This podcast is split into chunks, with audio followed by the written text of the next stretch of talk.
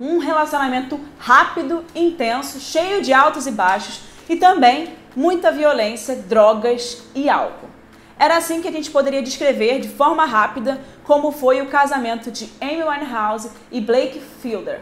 Por pior que tenha sido a relação de Amy com as drogas pesadas, elas foram um refúgio para os problemas que a estrela passava em sua vida pessoal.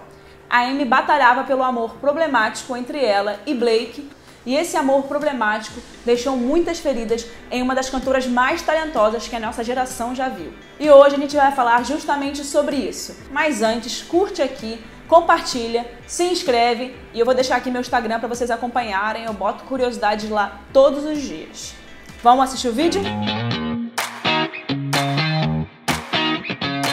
Mesmo depois de anos da morte de Amy, o legado que ela deixou se torna cada vez mais importante e inspirou diversos artistas né, que a gente gosta ao redor do mundo.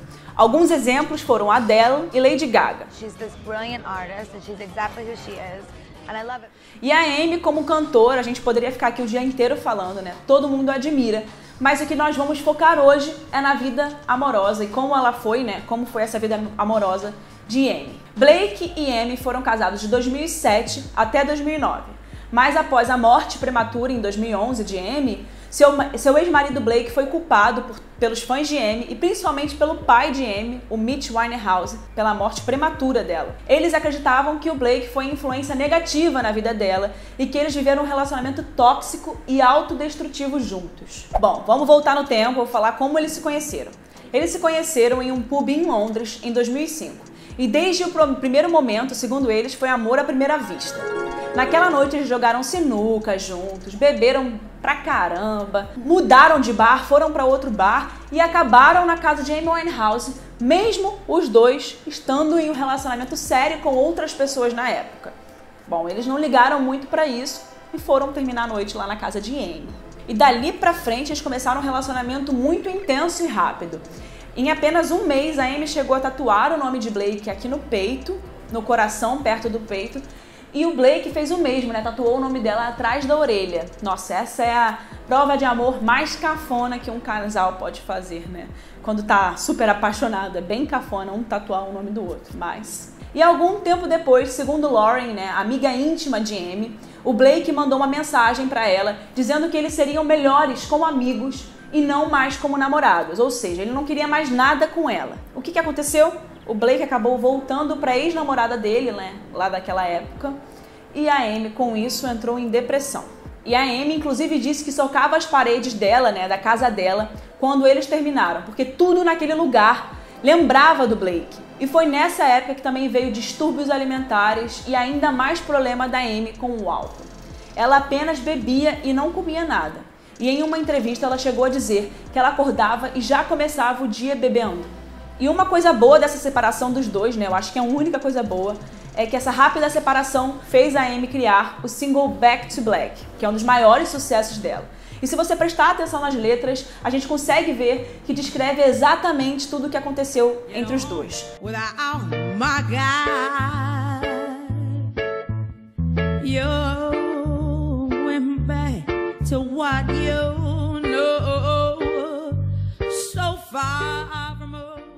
A Amy sempre foi muito conhecida por expor bastante da sua vida pessoal nas suas músicas, sendo bem verdadeira em suas letras. E nesse tempo aí que eles ficaram separados, a Amy até chegou a namorar o Alex Clare. E ela teria traído ele também com o Blake. E uma fonte contou ao jornal The Sun que Alex terminou com Amy por conta da traição e não poupou esforços para demonstrar a sua raiva por ter sido envolvido em um triângulo amoroso. Bom, esses dois, né, o Blake e a Amy, eram sem limites. Nessa época, ela também escreveu a música We're Still Friends e pela letra já dava para saber o que, que viria dali para frente.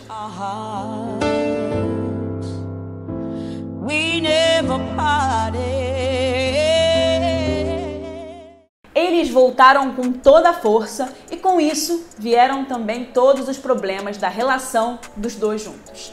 Nessa época, ela inclusive escreveu com cacos de vidro em sua barriga: Eu amo Blake. I wrote I love Blake on my tummy.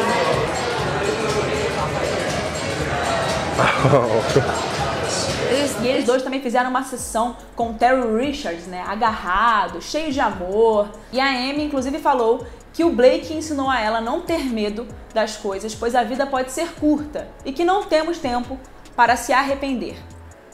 A Amy também disse que ela se apaixonou por alguém por quem ela morreria pela pessoa, né, que era o Blake. E que era como se o relacionamento dos dois fosse uma droga para ela. Mas mesmo assim, né, mesmo esse relacionamento aí meio louco, eles chegaram a se casar escondido. O casamento secreto aconteceu em Miami em 2007. E a Amy usou um mini vestido branco com estampas de âncora de apenas 100 libras. A cerimônia foi bem básica, assim, eles fizeram bem rápida e custou apenas 65 libras. E para comemorar, né, os noivos foram comer hambúrguer com fritas, junto com alguns amigos antes de passarem 48 horas presos num quarto de hotel. Mas esse período de lua de mel dos pombinhos não durou muito. E apenas algumas semanas depois do casamento, surgiram fotos da cantora coberta de hematomas e sangue, o joelho rasgado e os braços cobertos de bandagem, saindo do Sanderson Hotel.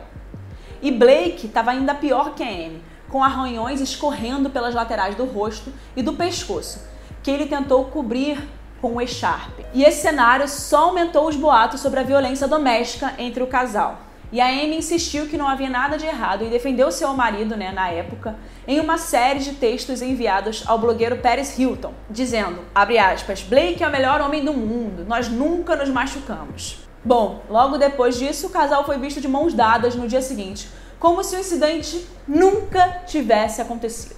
A verdade é que os dois estavam usando drogas bem pesadas juntos. E segundo Blake, aquilo foi consumindo os dois dia após dia e em poucos meses ela foi parar no hospital com overdose e os médicos acharam um milagre ela não ter entrado em coma com a quantidade de cocaína, heroína, crack e álcool no sangue de Amy.